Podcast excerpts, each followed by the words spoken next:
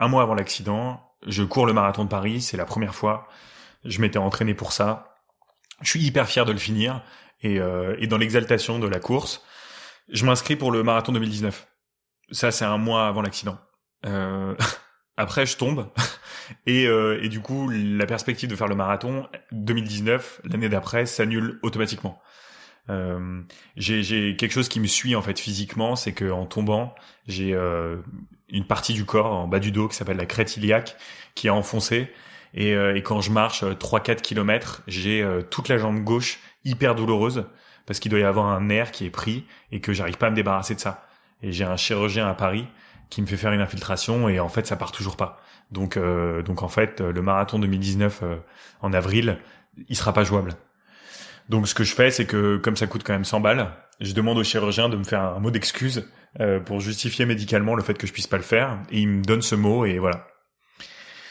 Et je me sers pas du mot, je le mets dans un tiroir chez moi et j'y touche pas. Et puis vraiment, je sais, je sais pas comment ça s'est fait, mais 15 jours avant, donc vraiment pile 15 jours, euh, je me rappelle, je suis en train de me laver les mains dans les toilettes de mon boulot et je me vois dans le miroir et je me dis vraiment de manière hyper simple, en fait, tu vas le courir. Le truc, c'est qu'il y avait deux choses importantes pour moi. C'est que déjà, je voulais m'assurer que je risquais pas de faire empirer la situation. Si mon chirurgien m'avait dit euh, c'est mort, vous risquez de, vous faire encore plus mal, je l'aurais pas fait. Euh, et je voulais le dire à personne. Et ça, c'est assez important pour moi parce que je fais beaucoup de choses en en parlant aux gens. Et une fois que j'ai ça, ça me met une pression et j'ai l'impression que du coup, je peux pas reculer. Typiquement, c'est ce qui s'est passé avec le GR20. En fait, je l'avais tellement dit, j'en avais tellement parlé que je pouvais pas revenir en arrière. Donc là, je me regarde, je me dis que je vais le courir, je vais le dire à personne, et je vais m'assurer auprès de mon chirurgien que ça risque rien. Je vais voir mon chirurgien, on fait quelques petits tests de mobilité, euh, il me confirme que tout s'est consolidé, donc euh, les crevasses dans mon dos elles sont consolidées, elles vont pas se rouvrir. Euh, il sait pas trop pourquoi j'ai mal à la jambe gauche quand je marche. Il me dit juste en revanche que je peux avoir très mal.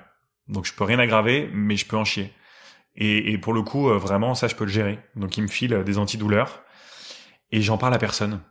Et, euh, et j'ai l'excitation qui monte et j'ai, peur en même temps. Mais je suis bien et je suis confiant. Et je me souviens que j'avais une soirée la veille du marathon et que les gens me disent ah bah du coup c'est demain et tu le fais pas. je leur dis bah non évidemment j'ai eu l'accident. Ils sont là oui oui. Tout le monde est très compréhensif et je le garde pour moi.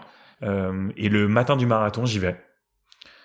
J'y vais sans préparation et je me rappelle quand le quand le départ sonne, bah je cours tranquille en fait.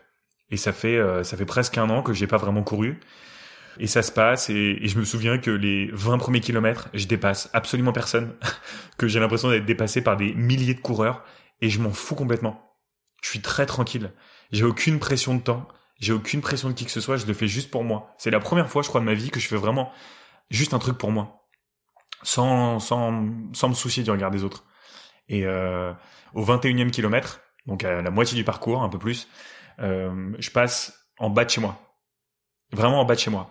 Et je me rappelle que j'ai regardé la porte et je me suis dit, mec, tu l'as dit à personne.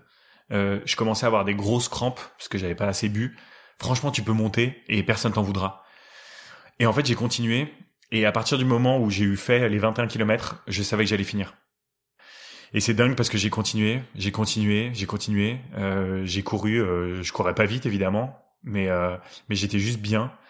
Et j'ai couru comme ça. Et, euh, et quand j'étais euh,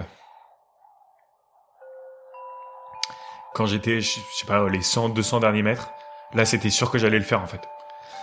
Et, et à ce moment-là, euh, bizarrement, là je suis très ému, mais à ce moment-là j'étais ému mais sans larmes. J'étais juste hyper content. Et je me souviens que je passe la ligne d'arrivée je l'ai fait en 4h34.